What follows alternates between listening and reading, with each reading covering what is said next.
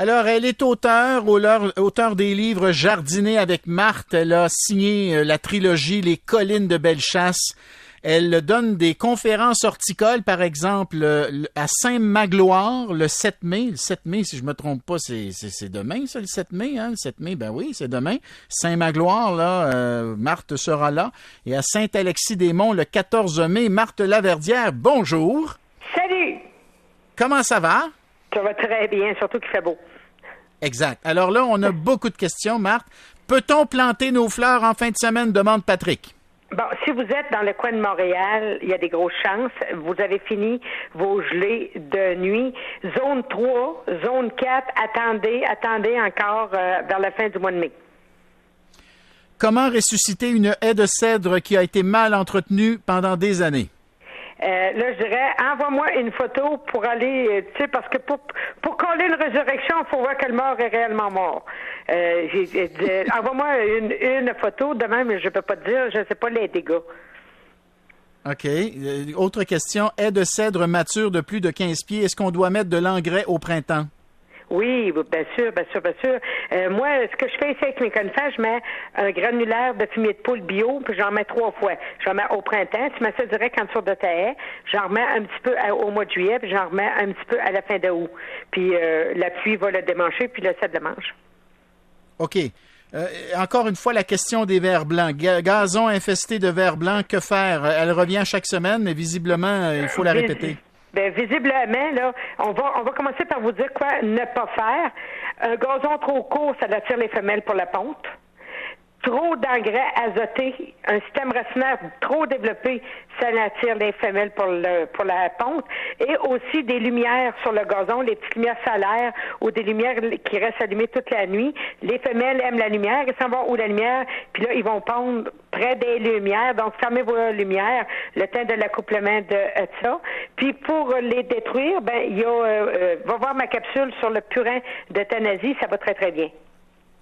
OK, bonjour Marthe et Bernard. Mon gazon était complètement mort. J'ai cultivé pour euh, en planter un œuf. Pourriez-vous me donner des trucs? Est-ce que c'est mieux la semence ou le gazon euh, acheté et replanté? Quelques conseils, s'il vous plaît. Bon, ça dépend toujours de l'ampleur euh, du dégât. Exemple, tu as juste quelques plaques jaunes. Ce qu'on fait, c'est qu'on passe un bon râteau de fer, hein. on va déchaumer, on va rajouter un petit peu de terre, puis on va ressemer, on brasse un petit peu la terre avec l'endos du râteau, on arrose comme il faut, ça va repartir. Si c'est des grands, grands plaques qui sont mortes, ben là, possiblement que c'est mieux que tu enlèves la, la, tourbe, puis que tu mettes une nouvelle tourbe, puis tu arroses beaucoup pour qu'elle reprenne bien. Est-ce que les marmottes mangent les pousses d'ail? demande Pierre-Luc.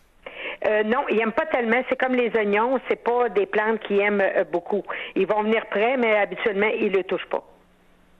OK, j'ai une rocaille devant ma maison qui est toujours à l'ombre. Je voudrais y faire pousser des arbustes pour cacher le solage de la maison. J'ai tenté plusieurs sortes d'arbustes qui vont à l'ombre, des fougères aussi, mais rien ne pousse. J'ai fertilisé mon sol avec de la terre à jardin, du compost de crevettes, mais les fougères sont quand même restées toutes petites tout l'été et les autres arbustes ne grossissent pas.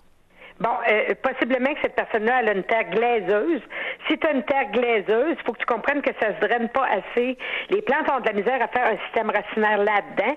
Donc, qu'est-ce que tu fais? Tu vas, tu vas ajouter un tiers de matière drainante, soit du sable ou de la petite gravelle fine que tu vas mélanger à ta terre pour que ça se draine. Quand les fougères ont de la misère comme ça, c'est parce que ça se draine pas. OK.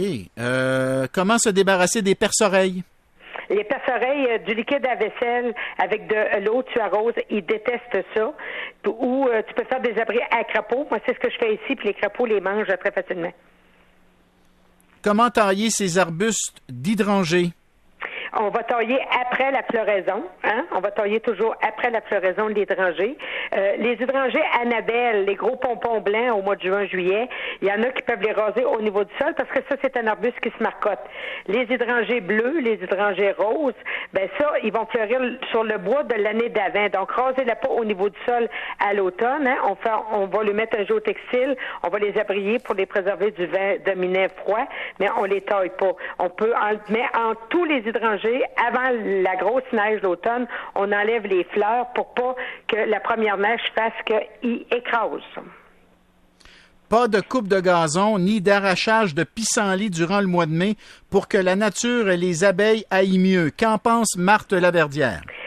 J'ai fait une capsule là-dessus pour ceux qui voulaient avoir moins de pissenlit sur leur gazon sans prendre de, de produits chimiques. Puis j'ai eu beaucoup de réactions et là, c'est le fun, je vais pouvoir expliquer ce que je veux dire. Moi, c'est sûr que mon gazon ici n'est pas traité. J'ai des pissenlits. On sait que les abeilles ont de la difficulté, hein, euh, puis que c'est une des premières fleurs. Euh, je dirais que c'est plus les bourdons. Les premiers qui sortent, c'est les bourdons qui vont aller butiner ça. Mais si tu n'es pas capable d'endurer le pissenlit, t'en fais une maladie. Au lieu de prendre un produit chimique, une chose qui est très, très facile à comprendre, c'est que les pissenlits, quand on a beaucoup, ça nous indique que tu as une terre plutôt acide. Donc, on va désacidifier le sol, soit avec de la chaux, soit avec de la cendre de bois. Hein, parce que ça, la cendre a un pH de 12, donc un pH mm. alcalin. Puis là, vous allez avoir de moins en moins en moins de pissenlits sur votre gazon c'est pas instantané, mais tu vas en avoir moins. Mais fais-toi-en pas, les pissenlits vont se grainer sur les terrains vacants, dans les fossés, ainsi de suite, et les pollinisateurs, ça les attaque pas parce qu'on prend pas de produits euh, chimiques pour les tuer. Tuer les pissenlits. Marthe Laverdière, c'est vraiment le fun que tu sois là. On se retrouve euh, vendredi prochain, même heure. Tigidou, merci Marthe, merci. OK, on s'en va à la pause et au retour, Valérie Roberts au programme Arcade Fire, euh, Simple Plan, les cinéparcs et tout ça dans un instant.